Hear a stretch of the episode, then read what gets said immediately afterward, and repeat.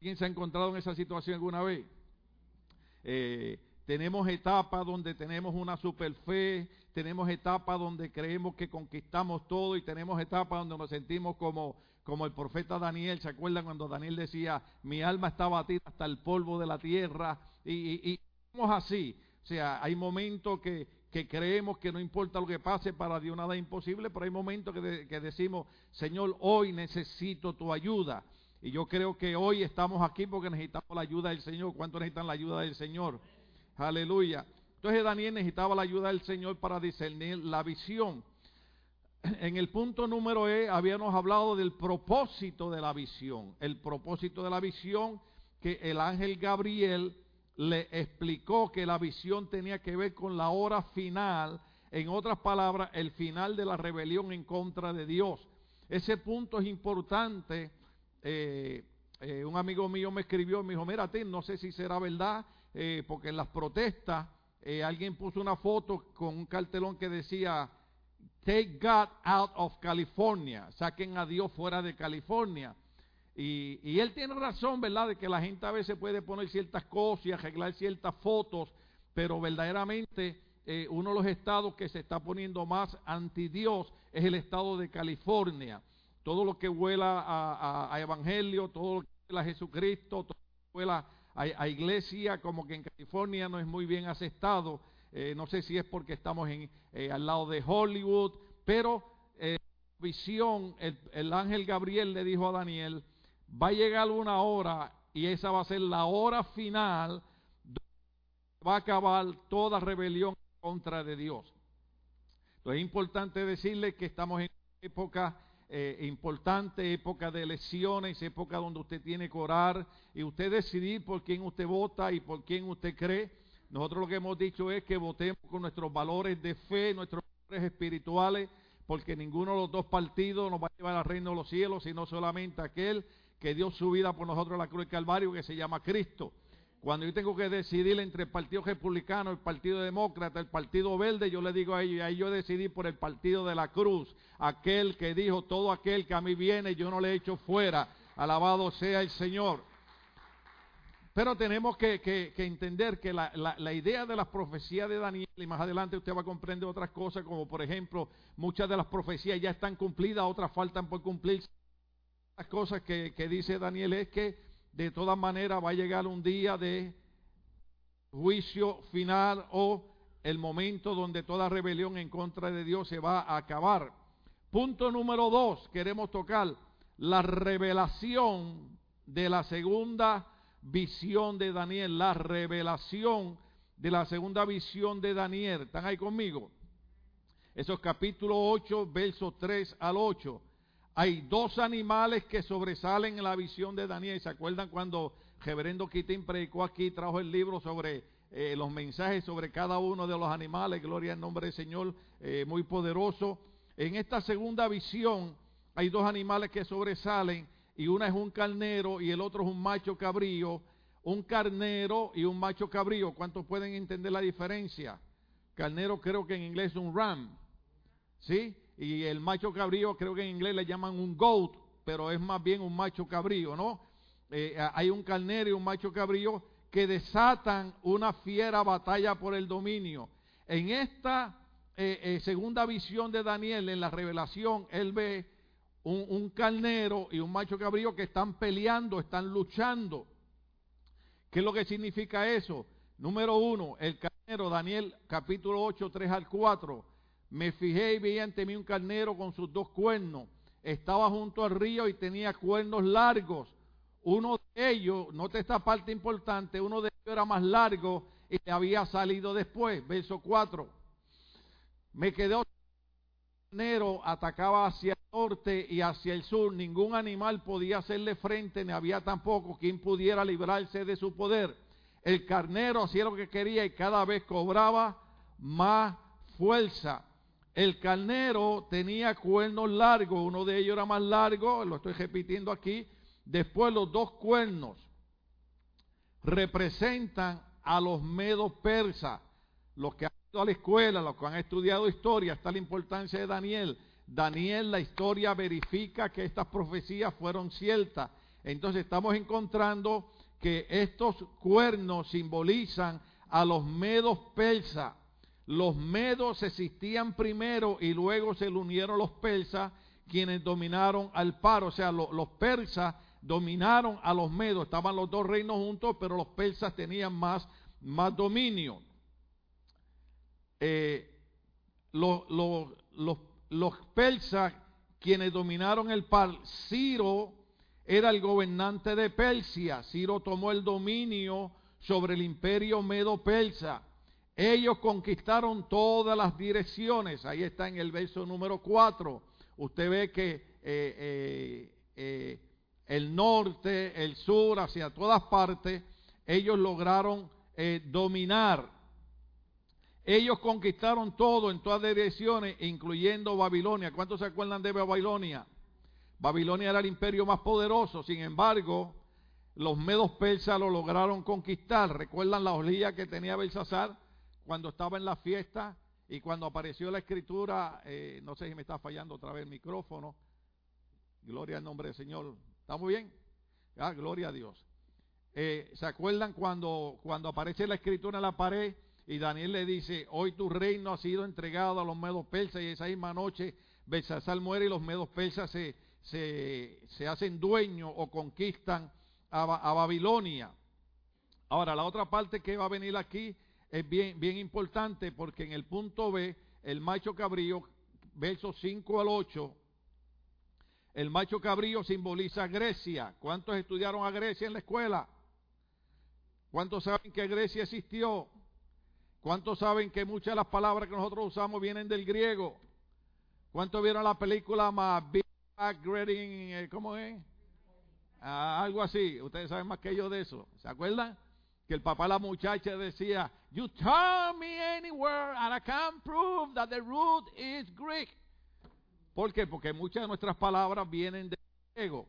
O la idea de estudiar Daniel es para que nosotros veamos que la Dios siempre, siempre, siempre ha tenido cumplimiento y siempre se cumplirá. Usted, usted y yo estamos en la ruta correcta. Usted y yo estamos creyendo la palabra de Dios, tanto parte del Antiguo Testamento como del Nuevo Testamento. Lo que estudiamos del Antiguo Testamento es lo que se repite, le da fuerza en el Nuevo Testamento y así lo encontramos, eh, especialmente en la venida de nuestro Señor Jesucristo. Diga conmigo, el Señor viene otra vez. Esperemos que todos estemos preparados. Hay una sola manera de prepararse es aceptando a Cristo como Señor y Salvador de su vida, ¿ok? No es tratando de arreglar su vida primero para, no, no, es, es viniendo primero a Cristo y deje que Cristo arregle su vida, alabado sea el Señor. Esta parte aquí es bien importante porque el macho cabrío representa a Grecia, que sabemos que conquistó a los medos persas, verso 21, ponme el verso 21 por ahí. Gloria al nombre del Señor, aleluya. El macho cabrío es el rey de Grecia y el cuerno grande que tiene entre los ojos el primer rey. Entonces, ¿cuántos ya saben que el macho cabrío simboliza Grecia? El macho cabrío, que es Grecia, venía del oeste, la dirección que había tomado el ejército griego mientras se acercaba a Mesopotamia, venía sin ni siquiera tocar el suelo. Una referencia a la velocidad con que los ejércitos de Alejandro el Grande, ¿cuántos han oído hablar de Alejandro el Grande? Dicen que Alejandro el Grande, el conquistador, era tan rápido conquistando que lo, decían que ni siquiera tocaba, tocaba el piso. Alejandro el Grande conquistó más tierra que cualquier otro rey anterior a él y nunca perdió una batalla en el proceso. Punto D, la reputación del primer rey. Era precoz desde niño, pero no en el sentido malo, sino que era precoz, que era listo, que era hábil, que era inteligente. Desde pequeño Alejandro era sobresaliente, era precoz desde niño. Era tan decidido y valiente desde joven que su padre Felipe de Macedonia lo motivó para que buscara un reino más digno de él. Alejandro siguió el consejo de su padre y decidió conquistar al mundo. Alejandro decidió conquistar el mundo. Y yo quiero que ustedes sepan que cuando Alejandro conquistó todo el mundo ya tenía edad de 33 años. A los 33 años había conquistado todo el mundo conocido. ¿Qué significa? Que todo joven, todo adolescente que propone en su corazón conquistar, lo puede lograr. Entonces, el punto eh, eh, e dice, la ruina del imperio medo-persa, Daniel 8, 6 al 7, en la visión de Daniel, el macho cabrío, que es Grecia, dirigida por el cuerno largo, que es Alejandro el Grande, derrotó al carnero. O sea, yo quiero que ustedes entiendan que cada animal en la visión que ve Daniel tiene un significado humano. Cada animal eh, simboliza un reino, eh, los cuernos simbolizan una acción. En este caso vemos que eh, el cuerno más grande que domina simboliza Grecia, simboliza Alejandro el Grande, que es el que logra dominar. Estamos, estamos ahí. Es un poquito complicado esto, pero ¿cuál es la idea? ¿Cuál es la idea? La idea es que usted tenga, aunque sea un corto panorama de las profecías bíblicas. Porque todo lo que va a pasar al de la era del ser humano va a tener que ver con Daniel, con Ezequiel y con Apocalipsis. Daniel, Ezequiel y Apocalipsis. Entonces, mientras el gobierno, mientras la política trata de distraernos, mientras los brincos y los saltos en las iglesias tratan de distraernos, hay una profecía que se está cumpliendo.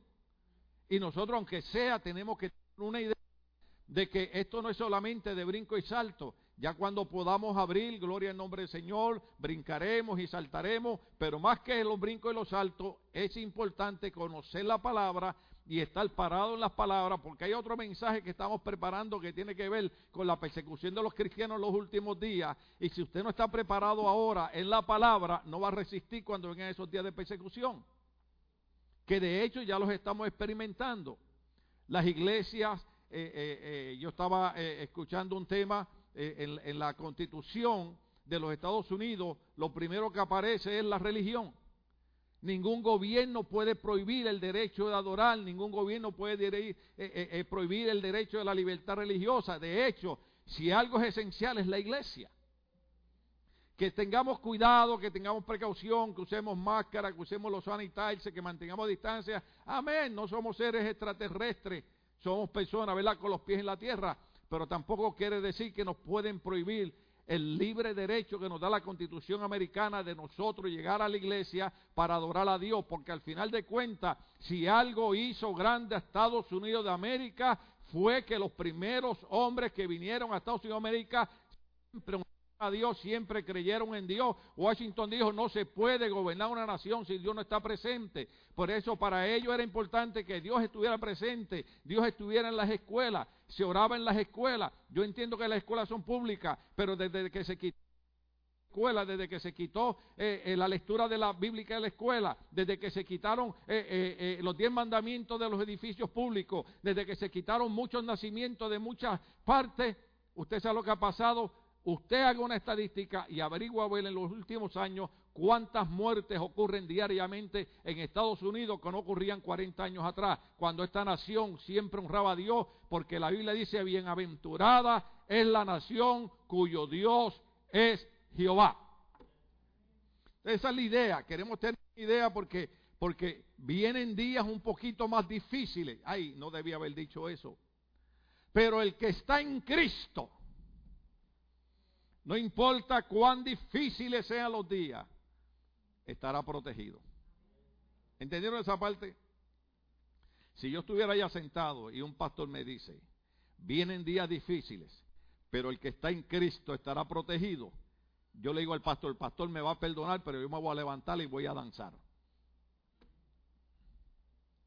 ¿Por qué? Porque la mayoría de la gente, la mayoría inclusive de muchos cristianos, han puesto su fe en los hombres han puesto su fe en el gobierno, han puesto su fe en partidos políticos y al final de cuentas lo único que nos va a ayudar a estar en pie es nuestra fe en nuestro Señor Jesucristo. Enfatizo mucho en Cristo porque el evento más grande de la historia no fue que el hombre pisó la luna con, con Neil Armstrong. El evento más grande de la historia es que un hombre más dio su vida por nosotros en la cruz del Calvario y que todo aquel que en Él cree, aunque esté muerto, vivirá. Esa es la promesa de nuestro Señor Jesucristo. Ese es el evento más grande de la historia. Hablamos de eventos y eventos grandes y cohetes para aquí, cohetes para allá, satélites para aquí, satélites para allá. Los otros días estaba viendo que hay un satélite que se va a tardar tres años en regresar a la Tierra, lleva diez años en el espacio, estaba en un asteroide recogiendo pruebas para buscar de dónde salió la humanidad. Y yo le dije, ¿por qué no me dan ese dinero a mí? Y yo les digo de dónde salió la humanidad. ¿Cuánto damos un aplauso a Dios? Tony lo estaba diciendo el viernes, Tony lo explicó mejor que yo. Adán y a Eva. Lo creó Dios. Eh, hay un chiste de alguien que dice, un científico, oh, ya nosotros estamos en la época tan adelantada que nosotros también podemos crear un ser humano. Y Dios dijo, ok, vamos a crearlo. Entonces, entonces vino el hombre y agarró tierra para crear un ser humano. Y Dios le dijo, no, no, no, un momentito, usa tu propia ¿Sabe por qué? Porque los, en el principio Dios creó los cielos y la y de la tierra Dios hizo a quién?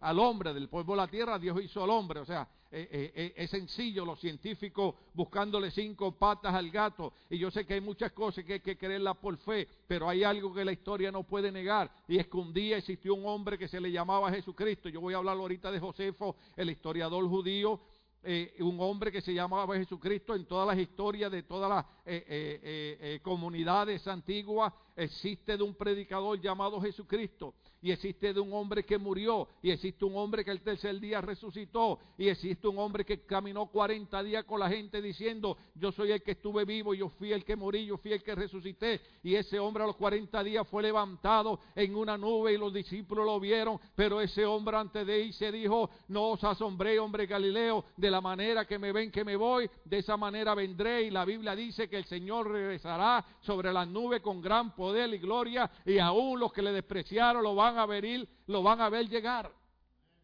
Esa es la importancia de Jesucristo. Entonces estamos, estamos viendo esta parte eh, eh, importante, cómo, cómo Alejandro logra conquistar. Entonces habíamos tocado el punto número F de la extraordinaria muerte del rey. Alejandro había conquistado todo hasta Persia y se dirigía a la India, pero sus soldados estaban cansados y se regresaron a Babilonia, donde Alejandro murió a los 33 años. Algunos opinan que murió de una borrachera, otros que tal vez fue envenenado por uno de sus sirvientes. Ahora, vamos a hablar de la reorganización del imperio griego, Daniel 8, del 8 al 22. La visión de Daniel predijo que el imperio de Alejandro el Grande se fragmentaría en cuatro divisiones. Cuando Daniel ve la visión, Daniel ve ese cuerno grande que simboliza Alejandro que se rompe y ve otros cuatro cuernos. Esa visión simboliza que Alejandro el Grande iba a morir y su reinado se iba a dividir en sus cuatro generales. ¿Estamos entendiendo hasta ahí? Lo leo de nuevo. La visión de Daniel predijo que el imperio Alejandro el Grande se fragmentaría en cuatro divisiones. Cuatro cuernos que reemplazarían al cuerno grande que se rompió. Daniel 8:22. ¿Están ahí? El reinado de Alejandro fue dividido entre sus cuatro generales la historia nuevamente confirma la profecía. Usted vaya y hable con su sobrino llamado Google y pregúntele quién era Casandro. Casandro era uno de los generales que gobernó en Macedonia. El número dos era Lisimaco, gobierna en Tracia, que es actualmente Bulgaria. El número tres se llamaba Seleuco, gobernó Siria. Y el número cuatro, Ptolomeo, gobernó Egipto y, y Palestina. Estos cuatro generales se dividen todo el imperio de Alejandro el Grande. Punto número tres, la resolución de la segunda visión de Daniel, la resolución de la segunda visión de Daniel. Las profecías con respecto a Alejandro el Grande son una de las más detalladas en las escrituras. Allí hay principios y lecciones para aquellos que se impactan por la certeza de la palabra de Dios. Déjeme leerle eso un poquito, porque ya estoy como los pastores ya mayorcitos que estamos tomando notas para dejarlas guardadas, para unirlas todas después, ¿verdad? La resolución de la segunda visión de Daniel, las profecías con respecto a Alejandro el Grande, son una de las más detalladas en las escrituras. Allí hay principios, diga conmigo principios, y lecciones para aquellos que se impactan por la certeza de la palabra de Dios. Cuando usted estudia el libro de Daniel, cuando usted estudia todas estas visiones, cuando usted estudia estos detalles que vio Daniel, usted dice, ciertamente la palabra de Dios es verdad. Por eso me gusta eh, eh, C.S. Lewis, que era el ateo más famoso que existía, que se dedicó a probar que la palabra de Dios era mentira. Y empezó a estudiar la Biblia y empezó a estudiar la Biblia, ¿sabe qué? Terminó creyendo que no había libro más seguro que la Biblia y se convirtió uno de los defensores. Eso se llama apologética. Uno de los defensores más grandes de la Biblia se llama C.S. Lewis. Era el ateo más grande que existía. Olvídese de Nietzsche. El, ateo más grande que existía se llamaba C.S. Lewis y terminó siendo el defensor más poderoso de la palabra de Dios. ¿Te quiere leer el libro nuevo? Lea los libros de C.S. Lewis. Ahora, en el punto A voy a tocar una gran profecía. Ah, ahorita hablé de él, lo voy a mencionar. El historiador judío del primer siglo, llamado Josefo, ¿cómo se llamaba? Josefo, iba a traer el libro y lo dejé. Josefo detalla el movimiento de Alejandro el Grande con detalles muy significativos, incluyendo la decisión, esta parte es importante, incluyendo la decisión de no saquear e incendiar a Jerusalén, mientras él, refiriéndome a Alejandro, se movilizaba hacia el sur de Egipto a través de la tierra santa hacia Jerusalén, el sumo sacerdote judío, ¿quién? El sumo sacerdote judío había organizado una fiesta de bienvenida, vestido con ropa más, con su ropa más fina, para ir a conocer al rey que se acercaba. Alejandro fue impresionado por las hermosas blancas vestimentas de los sacerdotes y Jerusalén que a lo lejos ondeaba banderines de colores y los hermosos ornamentos del sumo sacerdote, que Alejandro hizo algo que asustó a su gente. Él se acercó a la fiesta de bienvenida y saludó. Cuando Alejandro ve al sacerdote vestido de blanco y Alejandro ve al sumo sacerdote con toda su ornamenta, él se acerca solo. Eso era peligroso. ¿Por qué era peligroso? Porque él es un conquistador y alguien lo puede matar. Su general y sus soldados se y dicen, ¿qué hace este? Se volvió loco, ¿cómo va a ir solo para allá? Pero hay, hay algo aquí, aquí hay un secreto. Sus generales pensaron que él había perdido la mente pero él les dijo, oiga esto, Alejandro le dijo que él había visto a esos mismos sacerdotes con vestidos, con esas vestimentas en un sueño que había tenido en Macedonia. Ustedes están viendo el punto. Cuando Alejandro está cruzando por la Tierra Santa, tiene que pasar por Jerusalén, va, va hacia el sur, va a conquistar. Pero cuando él llega, él ve a los sacerdotes vestidos de blanco, ve al sumo sacerdote con su vestimenta especial y algo impacta. Lo que no sabían los generales era que Dios, diga conmigo Dios, le había dado un sueño a él anteriormente en Macedonia y en ese sueño él había visto a estos sacerdotes. Ahora, que hay un punto muy interesante. Es en la pauta que Dios ha establecido para la historia de la humanidad, la pauta que Dios ha establecido para el cumplimiento de sus profecías y hay algo que Dios también marcó. Tú vas a cruzar por la tierra santa, Alejandro. Tú vas a cruzar por mi pueblo, pero tú no vas a tocar a ninguno de ellos. ¿Cuánto estamos aquí todavía? En otras palabras, yo me voy a atrever a decir algo aquí un poquito loco, ¿verdad? Esto es como si Dios le dijera al COVID-19, tú vas a cruzar por California, pero no vas a tocar a nadie de Ministerio Logos. Eso es un poco decirlo. Porque muchas personas han enfermado, muchas personas han muerto lamentablemente. Pero cuando nosotros entendemos el propósito y la pauta de Dios en la historia, que yo dije que Dios está metido en la historia desde el pasado, el presente y el futuro, estamos viendo que antes de Alejandro el Grande pensar en cruzar por la Tierra Santa, antes de Alejandro el Grande ver a los sumos sacerdotes vestidos de blanco, antes de Alejandro el Grande ver al sumo sacerdote con su vestimenta especial, acuérdese que usaba eh, la placa al frente con, la, con las piedras que simbolizaban las doce tribus, ya Dios le había dado un sueño. Cuando él los ve, él dice, aquí hay algo raro. Por eso es que él se acerca solo. Él dice, aquí hay algo raro y tiene que ver con el Dios de esta gente. Uh, ya. Y déjeme decirle algo. Un día California dirá lo mismo. Un día los enemigos del Evangelio dirán lo mismo. Un día estos hombres políticos que están en contra de la iglesia dirán lo mismo. Un día dirán aquí hay algo raro y tiene que ver con el Dios de los evangélicos. Aquí hay algo raro y tiene que ver con el Dios de los aleluya. Aquí hay algo raro y tiene que ver con el Dios de esa gente que dice gloria a Dios para siempre. Un día lo van a reconocer. Un día van a decir, hay algo raro. Hay algo raro porque la epidemia, oh aleluya, no ha podido detener al pueblo de Dios. Yo quiero decirle que la epidemia no ha podido detener el pueblo de Dios. Hay millones de cristianos hoy en iglesia diciendo el Dios de Israel, el Dios de la iglesia del Nuevo Testamento. Eso, eso, es lo que Alejandro entiende. Eh, Alejandro dice, aquí hay algo raro, porque no es posible que en Macedonia yo haya tenido un sueño y ahora veo exactamente el mismo sueño, lo veo ante mis propios ojos. No necesito mis generales, no necesito el ejército, lo que necesito es acercarme a ellos. Entonces dice la Biblia de esta manera, los generales pensaron que él había perdido la mente, pero él le dijo que él había visto a esos mismos sacerdotes con vestidos, con esas vestimentas, en un sueño que había tenido en Macedonia. La persona en el sueño le había dicho a Alejandro, oiga bien, la persona en el sueño le había dicho a Alejandro, ¿están conmigo ahí? Que continuara, diga conmigo, continuara. Ahora, dígale, ahora diga conmigo, COVID-19, continúa tu camino y no nos toque. Entonces él dice, yo veía esta, e, este, este hombre con esa vestimenta que me decía que continuara su búsqueda de conquista Persia, lo cual le dio el valor de continuar.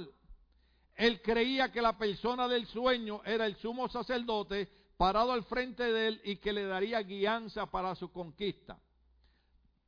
En Macedonia, Dios le da un sueño a Alejandro el Grande, le dice, cuando tú llegas a la Tierra Santa, te vas a encontrar con unos sacerdotes. Y uno de ellos es el sumo sacerdote. Y ese te va a dar una palabra de parte mía. ¿Sabe lo que significa eso? Déjeme decirle algo. Yo sé que nosotros somos muy cuidadosos con las profecías porque hay muchos relajos y muchos juegos con las profecías y la gente nada manda detrás de profecía, detrás de profecía, detrás de profecía. No, camine detrás de la palabra, que la palabra es la que se cumple. Cielo y tierra pasarán, pero mis palabras no pasarán ciertamente. Nosotros creemos en el don de profecía, nosotros creemos en los dones del Espíritu Santo, pero creemos que hay que tener cuidado con ellos. La gente le da una profecía y dice, ay, Dios me habló. No, el apóstol Pablo dijo, cuando te den una profecía, estudiala, analízala, a ver si esa profecía es de Dios. Usted no se mueve por profecía, usted se mueve por lo que está escrito. Además, la profecía no es para decirte con quién te va a casar ni de quién te vas a divorciar. Hay parejas que están esperando. Deja a ese hombre, deja a esa mujer. Diga conmigo, Señor, que prenda al diablo. A que, a, que, a, que, no le dicen, hombre, ama a tu esposa, esposa, respeta a tu marido. Usted tiene que tener cuidado. Voy a dañar el mensaje aquí. Usted tiene que tener cuidado a las personas que usted escucha. Porque cuando le cuentan las cosas, usted se las cuentan del lado de ellos. Lamentablemente nosotros los pastores tratamos de guardar la, dignidad de la confidencialidad y no nos gusta decir eh, exactamente cuáles son los problemas, pero, pero da vergüenza a veces cuando yo escucho hermanos diciendo, no es que pobrecito el hermano, no es que pobrecita, pobrecito el diablo que lo está engañando a ustedes. Yo quiero que ustedes entiendan que hay hombres y mujeres que han sido ellos los que han destruido sus hogares y han destruido sus matrimonios por no seguir los consejos de Dios, por no seguir los consejos de la iglesia, por no seguir el consejo de los pastores. ¿Ah? Yo estaba, yo estaba esta semana hablando con alguien, gloria a Dios, que hace como unos cuatro o cinco domingos atrás yo dije, ¿cuántos se acuerdan? Yo dije que yo nunca predico por nadie en particular. Yo predico en general, ¿verdad? En Puerto Rico decimos, el que le caiga el sello que se lo ponga. En México dicen, ¿cómo te quedó el saco? ¿Sí? ¿Lo dije bien? Ayúdeme mi gente de México. Ya no puedo comer torta ahogada, pero le puedo pagar una. Aleluya. Y yo prediqué el mensaje que Dios me había dado. En el mensaje yo dije algo y esta persona que fue un hombre me llamó y me dijo, pastor, ¿puedo hablar con usted? Dijo, sí. Me dice, sé que fue Dios tratando con mi vida. Vengo arrepentido, vengo a pedirle perdón a Dios, vengo a pedirle perdón a usted, a la, a la pastora. Y quiero que usted sepa que la noche antes yo estaba hablando eso con una persona y el domingo usted detalló exactamente todo lo que nosotros estábamos hablando y no hay manera que usted hubiera podido saber eso. Y yo le dije, pero hay alguien que está en la conversación, es el que da el mensaje en la iglesia, se llama el Espíritu Santo del Señor. Por eso la Biblia dice, ¿en dónde? Decía el salmista, ¿en dónde? ¿Cuál es la? ¿En dónde me? Me esconderé de tu presencia. Si me voy a los allí está Dios. Si me voy a lo profundo de la mar, allí está Dios. ¿Por qué mejor no venimos y le decimos, Señor, Señor, la regué, te pido perdón, dame fuerza, quiero levantarme, quiero seguir para adelante y quiero mejorar? Pero yo quiero que usted entienda que mucha gente destruye sus hogares por no seguir la palabra de Dios. Yo no estoy diciendo que es fácil. Yo sé que hay hombres que son gascarrabias. A lo mejor yo soy uno de ellos. Pero hay mujeres que son peores que la fimotrufia. ¿Sí o no? ¿Cómo tratamos? ¿Cómo tratamos? Ah, hay que entre rato leer el libro de Dios. Y ahí entre rato, yo por las madrugadas, como yo me despierto ya como a las cuatro y media de la mañana y no me quiero mover para no molestar a mi esposa que ella descanse, porque ella es la que me cuida, alabado sea el Señor, y me pongo a orar y me pongo a orar. Y los otros días me puse a pensar en el verso bíblico que dice que un hombre le preguntó al Señor, ¿cuántas veces yo debo perdonar a mi hermano? Yo no sé por qué. Yo para mí eso era una pesadilla. Y, ese, y, el hombre velá dice, eh, hasta siete veces. ¿Y cuál fue la respuesta del maestro? Hasta setenta veces siete. Entonces yo digo, Señor, ¿cuándo maduraremos para entender que no eran 490 veces las que yo tenía que perdonar al hermano, sino que era continuamente yo perdonar a mi hermano. Y en el matrimonio tenemos que aprender a perdonarnos. Tenemos que aprender a ayudarnos la mano. Se me acabó el tiempo. O seguimos. Porque la pregunta es esta. ¿Cuántas veces Dios me ha perdonado a mí? ¿Y por qué yo no puedo perdonar a Luis? ¿Y por qué yo no puedo perdonar a David? ¿Y por qué no puedo perdonar a la reina que me grita? Sí, reina me grita porque cuando, cuando ella me llama para pedir la oración, pastor, lo estoy llamando. Le digo, pero si yo estoy aquí en el teléfono y te estoy oyendo bien. Eso es para alegrarle el alma. Pero ¿cómo somos los seres humanos? Pero yo quiero que usted entienda que usted tiene que tener cuidado número uno con las profecías y número dos, con lo que usted oye. ¿Sabe por qué? Porque las monedas tienen dos caras. Y uno nunca sabe. Yo estaba leyendo, por ejemplo, ahora todos los ataques que han levantado en contra del Papa por el supuesto comentario que hizo, ¿sí? Y usted no ha visto que yo he puesto nada en contra del Papa. Número uno, porque yo respeto a todas las religiones, estamos en desacuerdo en puntos doctrinales pero yo respeto porque él es el líder de la Iglesia Católica. No tiene nada que ver con nosotros. Pero yo no sé hasta dónde, porque estaba escuchando otro pedazo, yo no sé hasta dónde, como dijo el mismo Papa en el documental, cambiaron las palabras que él quiso decir. ¿Ve? Y tal vez él dijo algo que yo he dicho aquí un montón de veces. Si usted tiene un hijo homosexual y una hija lesbiana, Usted puede estar en desacuerdo con el estilo de vida de ellos. Porque yo no quiero un hijo drogadicto. ¿Cuántos quieren un hijo drogadicto? Yo no quiero un hijo pandillero. Yo no quiero una hija teniendo sexo con cuatro y cinco hombres cada fin de semana en la calle.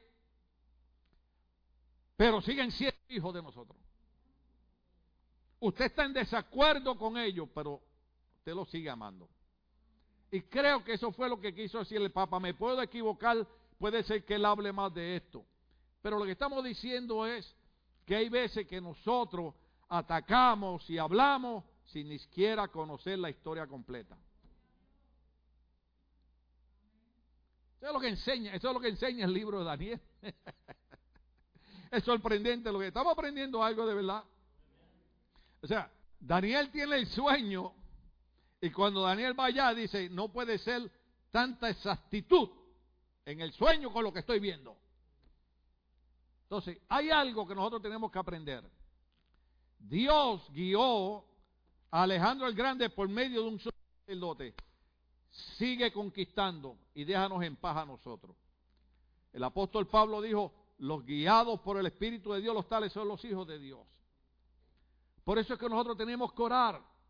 Porque usted cree que el diablo no quiere que la gente venga al culto de oración. Ay, es que el culto de oración es tan aburrido, pastor. Es que a mí me gusta el culto de oración donde hay profecías y hay brincos y saltos. No, el culto de oración es para buscar el rostro de Dios y buscar la dirección del Espíritu Santo para las decisiones que tenemos que tomar en la vida.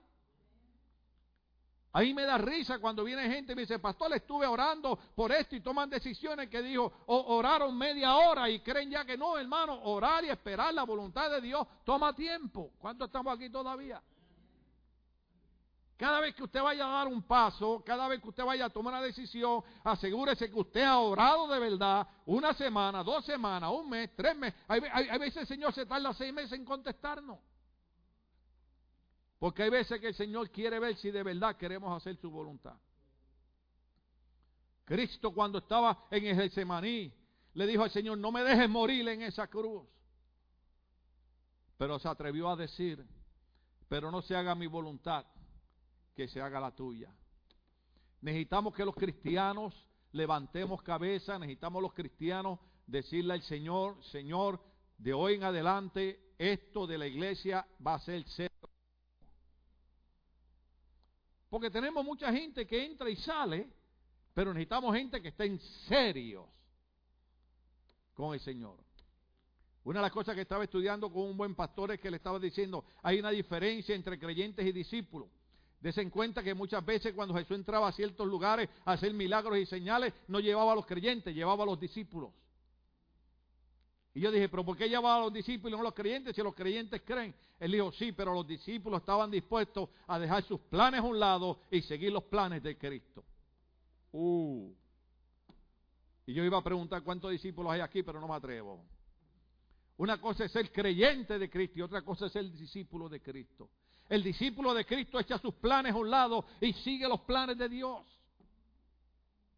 Déjeme decirle algo, si nosotros no aprendemos a seguir los planes de Cristo, cuando venga el anticristo, usted se va a dejar poner la marca en un 2x3. Pero la Biblia dice que hay otros que van a preferir que le corten la cabeza antes de dejar ¿Sabe quiénes son esos? Los discípulos. Los discípulos van a decir como, como, como, no quiero decirle el nombre porque viene una película linda, pero como dijo uno de los primeros hombres que servía al Señor, cuando le dijeron, niega a Jesucristo, él dijo, 80 años servido a Cristo y nunca me ha hecho mal, córtenme la cabeza. Esteban, el primer mártir del libro de los Hechos, prefirió morir a pedradas antes que negar a Cristo. Porque hay creyentes y hay discípulos. Hay gente en la iglesia que por cualquier cosa se van de la iglesia. El pastor predicó algo que no le gustó o el pastor le dijo por mí. No, hermano, hay miles de mensajes grabados. Escuche todos los mensajes. Yo lo que hago es que desbordo mi corazón tratando de que usted entienda de que viene un día final, que viene una hora final, que la rebelión en contra de Dios se va a acabar y que solamente aquellos que aman a Dios de verdad y que han dejado de ser creyentes para volverse discípulos son los que se van a ir con el Señor en el rapto. ¿Estamos aquí todavía? Viejito predicando. Pero esa es la verdad de Dios. Porque Dios le habló a Alejandro por, por medio de la visión de los sacerdotes, pero Dios nos viene hablando a nosotros a través de su palabra y a través del Espíritu Santo. ¿Cuántas veces podemos venir a la iglesia, hermano, pero preferimos irnos a jugar video games? Sí, repetir lo mismo, porque video games son videojuegos. Mire, hermano, venimos nada más el domingo por la mañana a la iglesia. Y todavía pensamos que le damos a Dios demasiado. Cuando esta mañana, ¿sabe que te dio Dios? Oxígeno para respirar. ¿Sabe que te dio Dios esta mañana? Visión para ver. ¿Sabe? Oh, aleluya. ¿Sabe que Dios te dio esta mañana? Audición para escuchar. ¿Sabe que Dios te dio esta fuerzas para caminar. En medio de las luchas, de las batallas, de las pruebas, de las enfermedades. Yo me levanto todos los días con dolor y digo, Señor, ayúdame, fortaleceme. Y aquí estoy diciéndole a ustedes que no importa lo que pase, tenemos que ser discípulos de Cristo, sea el nombre de Dios glorificado. Discípulos de Cristo. Entonces el, sumo sacerdote le habla a Alejandro y le dice, sigue por ahí para arriba ah, y sigue con tus conquistas. Ahora ahí hay un secreto, ahí hay un secreto, ahí hay un secreto. Dios nos está diciendo a nosotros hoy que tenemos que seguir adelante conquistando. Déjeme decírselo otra vez. Dios nos está diciendo a nosotros hoy en día que tenemos que seguir adelante conquistando. Esos sueños que tú tienes, esas ideas que tú tienes, esos propósitos que tú tienes, echa hacia adelante y conquístalos. En una ocasión Dios le dijo a un profeta, ensancha tu cabaña, ¿sabe qué? Agranda tu cabaña. ¿Sabe lo que nos está diciendo Dios? No te quedes ahí quieto, no te quedes ahí muerto. Sigue para adelante, sigue luchando, aunque sea arrastrándote, no importa, hermano. Hay días que caminamos bien, hay días que estamos cojeando, hay días que estamos derechos, hay días que estamos doblados, pero usted siga caminando en nombre de Jesús. Como dijo Pablo, yo sigo adelante, blanco, soberano. Eso es lo que nos está diciendo Dios. Sigue conquistando, sigue conquistando, sigue conquistando. Ahora Alejandro hizo algo.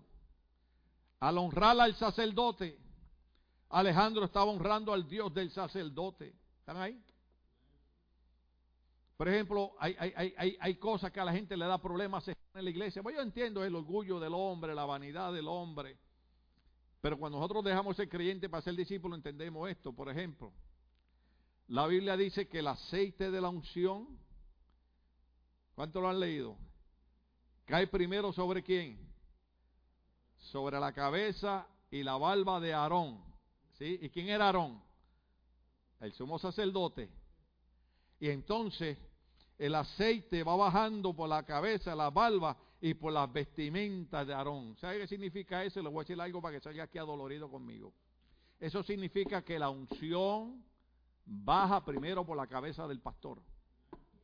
Y baja por las barbas del pastor y baja por las vestimentas. ¿Y sabe qué es eso? Los bendice. Por eso es que la Biblia habla de honrar a los pastores. Por eso la Biblia habla de obedecer a los pastores. Por eso la Biblia habla de seguir las instrucciones de los pastores. Porque la unción no cae sobre el cuerpo primero. La unción de Dios cae primero sobre la cabeza. Y la cabeza de, yo sé que la cabeza del cuerpo de Cristo es, es el Señor Jesús. Pero la cabeza de la iglesia es el pastor.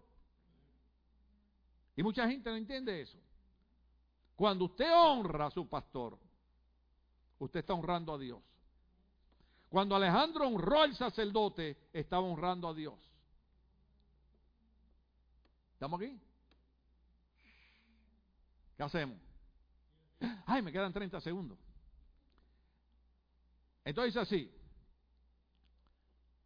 Al honrar al sacerdote, Alejandro estaba honrando al Dios del sacerdote. Él acompañó a la comitiva de bienvenida de regreso a Jerusalén. Oiga esto. Y ofreció sacrificios a Dios en el templo. Alejandro. Ofreció sacrificios a Dios en el templo. Entonces el sumo sacerdote le mostró a Alejandro el texto bíblico de Daniel. Oiga esto, el sumo sacerdote le enseña a Alejandro el texto bíblico de Daniel del capítulo 8. ¿Estamos ahí? En donde escribía la victoria de Alejandro sobre los medos persas. Alejandro no había llegado todavía a los medos persas, pero el sumo sacerdote le dice, aquí hay una profecía de un hombre llamado Daniel que escribió desde antes de tu nacer, Alejandro, desde antes de tu nacer, ya Dios había dicho que tú vendrías a este mundo y que tú conquistarías a los medos persas. ¿Sabe qué significa eso? Que la historia profética se cumple aunque no la creamos. Cuando, cuando Alejandro a los 33 años ve que hay una profecía escrita muchísimos años antes que él y ve que, que va a haber un cumplimiento, dice, esta gente es de Dios. Porque la profecía bíblica no importa quién la niegue, no importa quién la rechace, se va a cumplir. ¿Estamos ahí todavía? Antes de salir de Jerusalén, Alejandro prometió dejar a los judíos seguir practicando su religión en la tierra que ahora él controlaba, al igual a los judíos que habitaban en Mesopotamia. Después que conquistó a los medos persas, les concedió sus deseos. El efecto que tuvo la profecía bíblica sobre Alejandro es el mismo que debe tener sobre aquellos que la leen. Nos deben dar la seguridad que inevitablemente se cumplirán. Nosotros debemos entender que así como Alejandro creyó que la profecía de la conquista que él iba a tener sobre los medos persas iba a cumplir, nosotros los cristianos debemos tener la seguridad que también todas las profecías se van a cumplir en nuestras vidas. Termino con este punto, el punto B, un gran principio.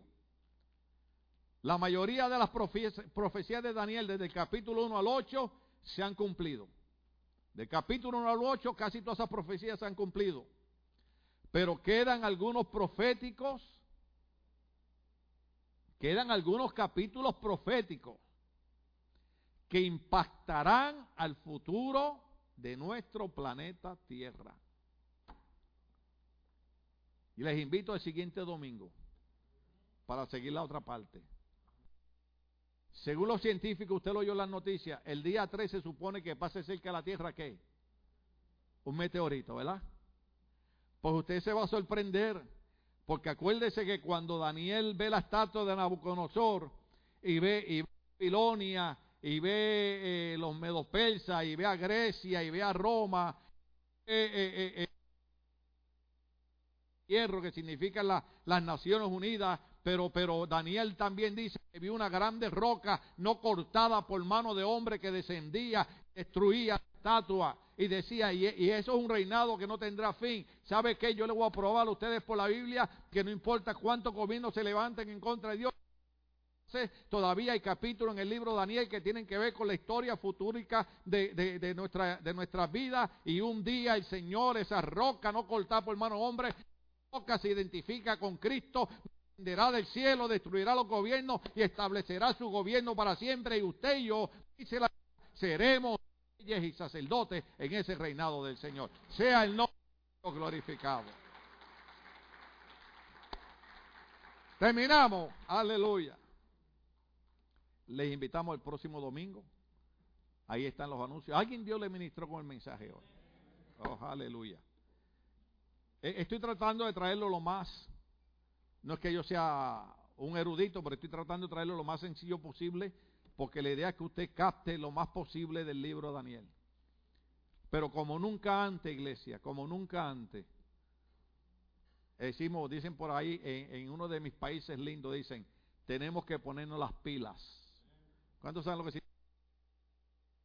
Tenemos que ponernos las pilas, como nunca antes tenemos que volver a buscar a Dios de todo corazón.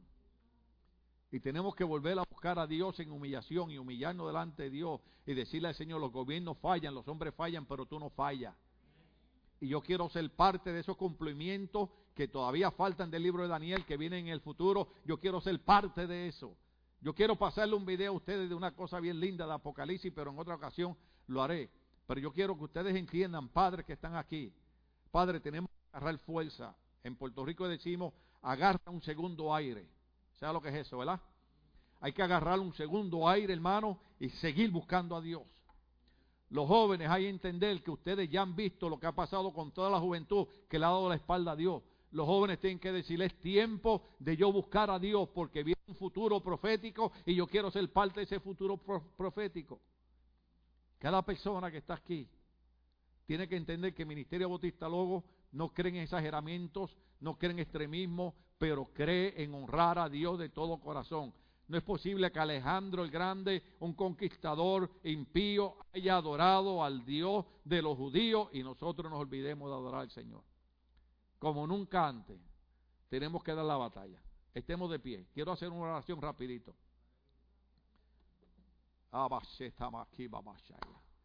Hay luchas, hay batallas, hay guerras, todos las enfrentamos. ¿Cuántos están enfrentando luchas y batallas y guerras? Pues yo quiero decirles a ustedes que, aparte de que es cumplimiento profético, Pero así como Dios le ministró a Alejandro por medio de un sacerdote, Dios nos va a ministrar a nosotros por el Espíritu Santo. Y Dios nos va a guiar. Y Dios nos va a dar las fuerzas. Yo no sé cómo va a ser, pero Dios nos va a dar las fuerzas. Los que confían en Jehová son como el monte de Sión que no se mueve, sino que permanece para siempre. El salmista decía, alzaré mis ojos a los montes, ¿de dónde vendrá mi socorro? Mi socorro viene de Jehová, que hizo los cielos y la tierra.